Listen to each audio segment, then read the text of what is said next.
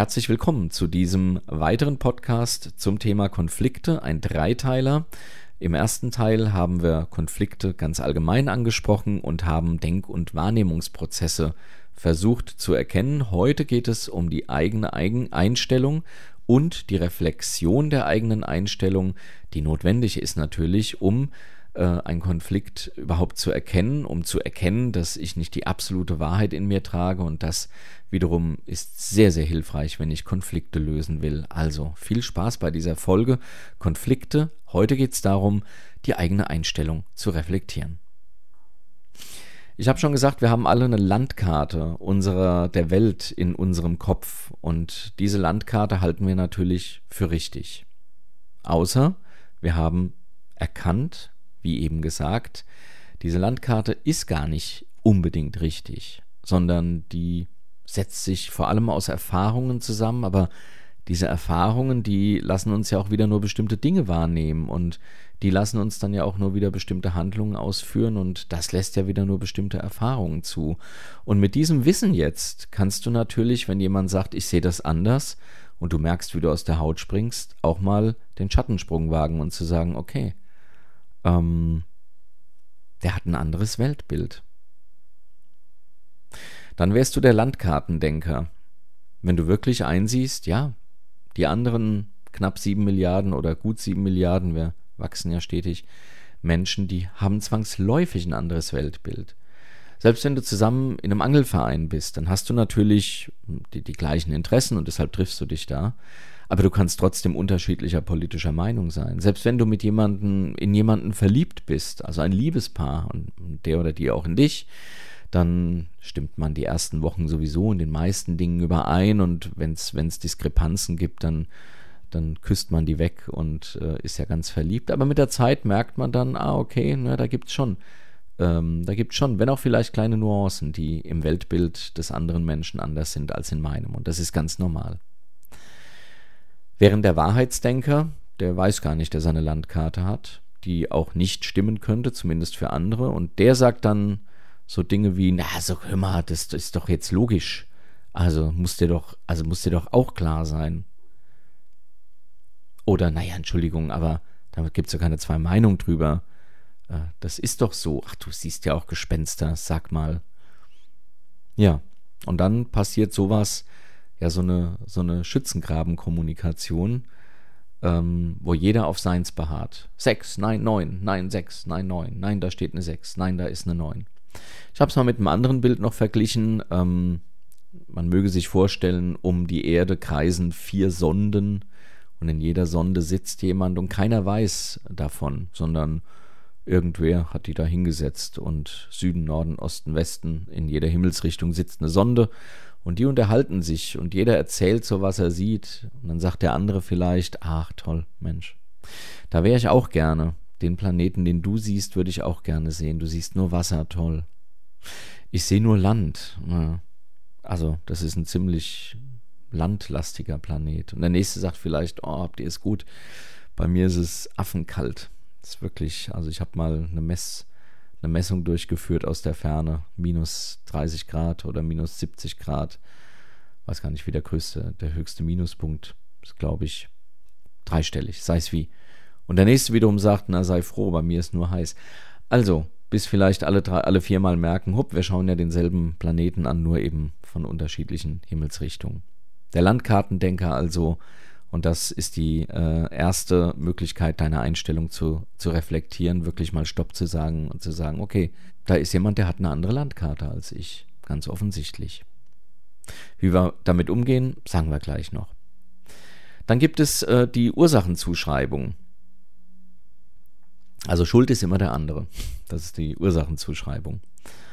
Ähm, und während der andere total rücksichtslos ist, bin ich einfach durchsetzungsstark. Einer muss es doch auch mal tun.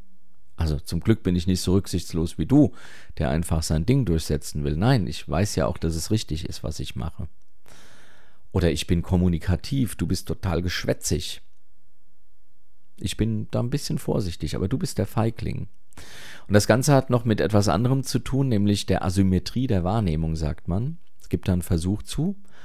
Man hat eine Konstruktion gebaut, da legt jemand seinen Zeigefinger rein oder irgendeinen Finger und ähm, der andere drückt mit, mit einem Knopf oder mit einem Hebel und dann ähm, geht eine Mechanik runter auf den Fingernagel des anderen und drückt den. Und der andere soll nun denselben Druck mit derselben Maschine bei dem anderen erzeugen, der bei ihm erzeugt wurde. Und man hat festgestellt, dass in nahezu allen Fällen der Gegendruck, also wenn man dann die Position wechselt und sagt, jetzt äh, füge dem anderen mal einen ähnlichen Schmerz zu, wie, wie er dir zugeführt hat, dann fällt der immer stärker aus. Das heißt, ähm, wir neigen dazu, äh, immer, also uns, das, was uns angetan wurde, immer als stärker zu empfinden quasi. Das ist die Asymmetrie der Wahrnehmung und die führt natürlich auch in solchen Konfliktsituationen dazu, dass man sagt, ja, ich, ich, ich bin durchsetzungsstark, du bist doch hier rücksichtslos zum Beispiel. Also, Wahrheitsdenker versus Landkartendenker hatten wir. Dann haben wir die Asymmetrie der Wahrnehmung. Auch hier muss man schauen, ist es wirklich so? Also ist der andere wirklich schuld, nur weil er dasselbe will wie ich? Hm. Dann gibt es natürlich ähm, auch die Möglichkeit, dass Menschen die Dinge anders deuten, also ein anderes Deutungsschema haben. Und da gibt es einen spannenden Versuch, oder es gibt ein, ein spannendes, ja nicht Experiment, sondern es ist tatsächlich passiert, als äh, nach dem Zweiten Weltkrieg hatten wir ja die, also Teile Deutschlands waren ja am, von den unter anderem dem, am, den Amerikanern besetzt. Und hier gab es ja bekanntermaßen auch durchaus Anbandelungen zwischen äh, deutschen Frauen und amerikanischen Männern. Und jeder hat dem anderen ähm, vorgeworfen, oder es kam oft dazu, dass äh, die deutsche Frau dem amerikanischen Mann vorgeworfen hat, er sei ein irrsinniger Draufgänger. Ist ja unmöglich, also will sofort Sex haben. Und der amerikanische GI hat der deutschen Frau oft vorgeworfen, na, also sag mal, die sind ja alle hurtig bei der Sache. Da wollte ich nur mal einen Kuss auf die Wange und dann hat die mich gleich ins Bett gezogen. Das ist tatsächlich so geschehen und in der Tat ist es so, dass ähm, man geschaut hat, wie ist denn der Ablauf, also vom ersten Kennenlernen bis dann zum ersten körperlichen Kontakt. Und da gibt es so, ich sage jetzt mal 20 Schritte. Und bei der deutschen Frau war äh, das ähm, war das Geben eines Kusses quasi das Initial für Geschlechtsverkehr. Also wer geküsst hat, der wollte jetzt auch ins Bett und sie wollte jetzt natürlich den amerikanischen Freund auch nicht verprellen und hat dann eben entsprechend alles in die Wege geleitet. Während bei dem amerikanischen Mann das Küssen ziemlich weit vorne stand, also danach dann zum Essen und nochmal und nochmal zum Essen, bis es dann zum körperlichen Kontakt kam. Und jeder hat es eben anders gedeutet. Und deshalb dachte der eine, das na, sind ja wirklich äh, sechsjährige Frauen und die Frau dachte, das sind ja wirklich sechsjährige Männer. Hätte man sich mal unterhalten, hätte man festgestellt, ah, okay, so ist das. Und dann hätte man sich auch anders entscheiden können. Also unterschiedliche Deutungsschemata. Und dann ist ein, ein, ein, großes, ähm, ein großes Thema noch die Entscheidungsfreiheit versus der Standardisierung. Und das kennen wir ganz aktuell aus Europa, die gerade Gurke die es schon lange nicht mehr gibt und die es, wenn ich das richtig verstanden habe, sowieso nur deshalb gab und immer noch gibt. Also die Verordnung gibt es nicht mehr, aber die geraden Gurken gibt es noch, weil das war vom Handel initiiert. Der Handel wollte einfach es einfacher haben und dachte so gerade Dinge, die auch noch genormt sind vom Gewicht, die können wir viel besser und viel schneller verkaufen und viel besser verpacken. Es war also gar nicht, ähm, war, war gar keine originäre Idee der EU. Und wie gesagt, gibt es gar nicht mehr, aber der Handel macht es eben noch weiter. Dass wir eben sagen, wir lassen uns doch nicht alles von der EU sagen. Dabei sagt die EU gar nicht so viel. Also nicht mehr, als es Deutschland intern auch sagt. Wir haben ja auch unsinnige, aber auch sinnvolle ähm, Anordnungen. Und dass wir dann eben sagen, es darf doch nicht sein, immer mehr wird reglementiert. Oder wenn man jetzt mal die, äh, das Gender in der Sprache nimmt, ne, mit dem Binnen-I und dem Sternchen und dem äh, dem Gender Gap und was es da alles gibt. Da gibt es natürlich Leute, die sagen, äh, kann ja nicht wahr sein, alles kriegen wir vorgeschrieben. Und alleine aus, aus dem heraus sagen, ich werde nicht gendern oder ich kaufe keine krummen Gurken oder keine geraden Gurken oder wie auch immer. Also es geht einfach um diesen, um diesen generellen Konflikt, ähm, die Entscheidungsfreiheit versus der Standardisierung. Und dann kommt eben so ein Ausspruch wie irgendwann kriegen wir alles vorgeschrieben. Äh, oder eben, dass der andere sagt, naja, jetzt könnte ja jeder machen, was er will, wenn wir da nichts vorschreiben würden. Ne? Also das sind so unversöhnliche Positionen, die aber natürlich versöhnlich sind. Aber auf den ersten Blick werden oft gleich die Maschinen angeworfen und äh, in den Konflikt gegangen. Und dann gibt es noch den Sachaspekt und den Beziehungsaspekt. Also der Sachaspekt, das ist der, da geht es um die Sache. Also ähm, die Unterlagen müssen bis morgen fertig sein.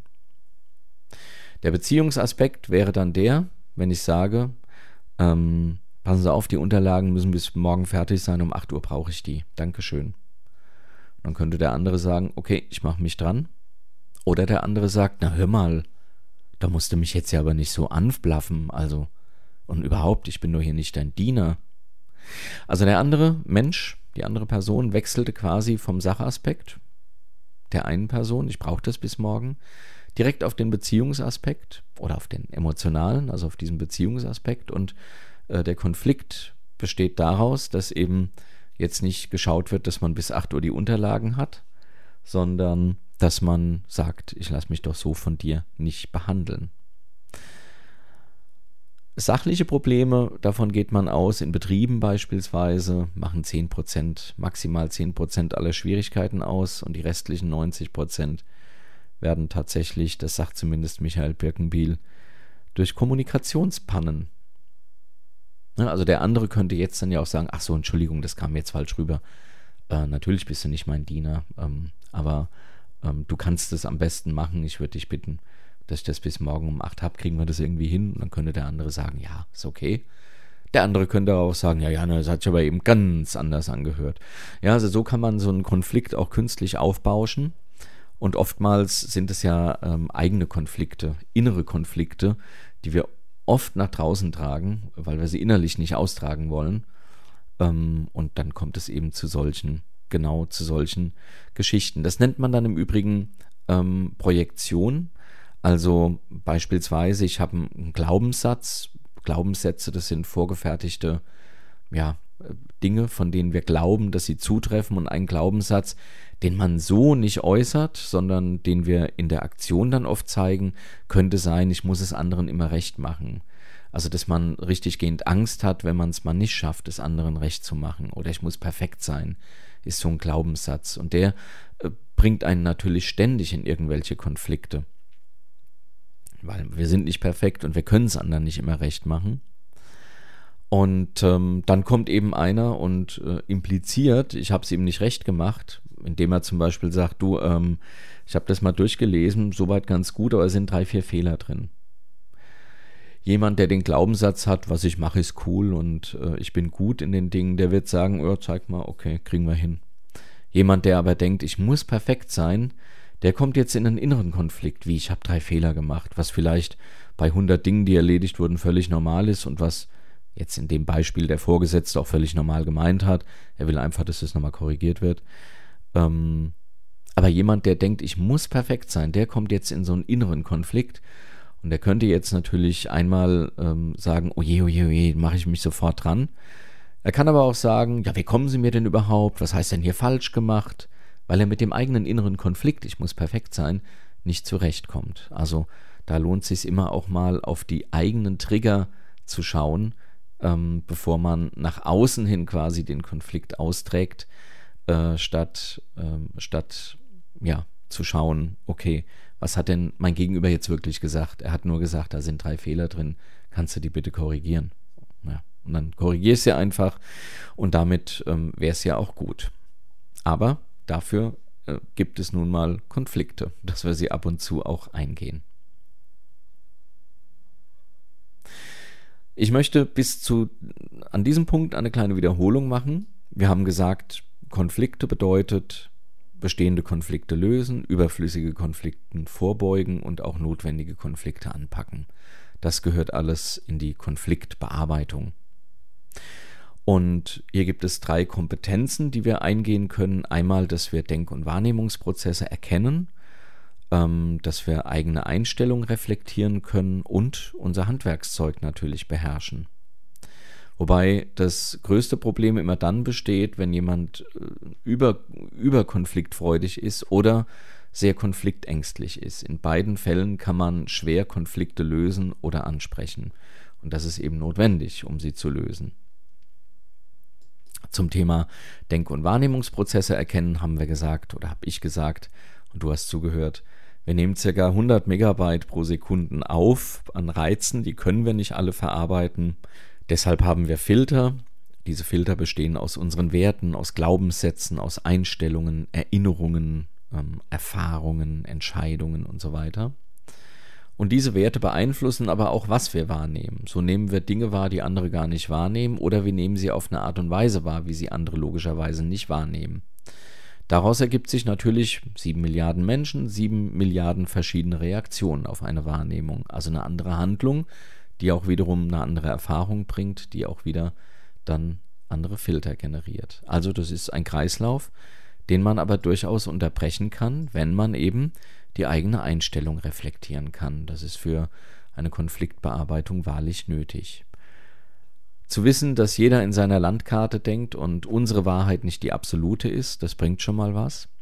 Anderen dasselbe zuzugestehen, was wir uns zugestehen, also wenn wir durchsetzungsstark sind, dann darf es der andere auch sein und wir müssen ihn nicht diskreditieren, indem wir ihm äh, Rücksichtslosigkeit unterstellen oder Geschwätzigkeit, während wir nur kommunikativ sind. Das ist eben die Asymmetrie der Wahrnehmung. Schuld sind immer die anderen oder ich bin immer besser als du. Dann deuten wir die Dinge anders. Wir hatten das Beispiel genannt, ähm, der amerikanische GI nach dem Zweiten Weltkrieg äh, versus der deutschen Frau, die einfach unterschiedliche Deutungsschemata hatten was beispielsweise die Gabe eines Kusses angeht. Für den GI, für den Amerikaner war das eher das Initial. Wenn der erwidert wurde, konnte er sagen, okay, jetzt können wir diesen Prozess mal angehen und irgendwann kommt es vielleicht auch mal zu Körperlichkeiten. Während der Kuss bei der deutschen Frau ähm, initiiert, initiiert hat, äh, oh, der will gleich Körperlichkeit, also Sex oder was auch immer. Und dann hat natürlich jeder dem oder der anderen vorgeworfen, ui, die ist aber schnell bei der Sache. Dabei war es gar nicht so. Die eine wollte es nicht und der andere hat es so nicht gemeint. Schließlich äh, der Standard oder ein, ein Standardkonflikt ist die ja, Entscheidungsfreiheit versus Standardisierung. Man könnte auch sagen Autonomie versus Abhängigkeit. Das ist ein Konflikt, den wir von Kindesbeinen anhaben. Wir brauchen unsere Eltern, aber wir wollen natürlich auch unabhängig von ihnen werden. Und genauso ist es in Systemen auch. Wir brauchen bestimmte Regeln, aber wir wollen eine gewisse Unabhängigkeit haben. Und äh, das ist natürlich immer ein Konfliktfeld. Logischerweise. Wie viele Regeln sind gut genug, um eine Gesellschaft gut beieinander zu halten? Wie viel sind zu viel? Wie viel sind zu wenig? Und darüber streiten wir uns natürlich. Und schließlich äh, den Sach- und versus des Beziehungsaspektes. Also der eine sagt, ähm, da sind drei Fehler, korrigieren Sie doch bitte. Und der andere versteht, du bist ein unfähiger Idiot, aber guck mal, dass du es irgendwie auf die Reihe kriegst. Der eine meint also sachlich, bitte Fehler korrigieren und der andere sieht sich gleich irgendwie unterjocht, was nicht zuletzt oft an unseren Glaubenssätzen liegt oder ja, will jetzt nicht sagen immer, aber in, in vielen Fällen wollen wir es mal so sagen, dass wir unseren eigenen inneren Konflikt einfach projizieren nach draußen, dann sind wir nicht schuld, dann ist der da draußen schuld. Wir werfen anderen gerne mal unsere eigenen Fehler vor. Und wenn du das, die eigene Einstellung reflektieren, wenn du das so ein bisschen verinnerlichst, äh, gerade innerhalb eines Konfliktes, dann will ich dir jetzt noch ein Handwerkszeug mit an die Hand geben, das dir, wenn du die Einstellung reflektiert hast, wenn du das alles so ein bisschen beherzigt hast, es vielleicht noch zur Konfliktlösung kommen kann. Vielen Dank für heute. Das war der zweite Teil des Podcasts Konflikte zum Thema Konflikte. Es ging darum, die eigene Einstellung zu reflektieren. Im Podcast davor hatten wir die Denk- und Wahrnehmungsprozesse zu erkennen. Und ähm, im nächsten Podcast geht es darum, das Handwerkszeug dann zu beherrschen, wenn ich die ersten beiden äh, Kapitel schon entsprechend reflektiert habe oder ähm, verinnerlicht habe. Für heute vielen Dank. Mehr Informationen gibt es auf letschert.net.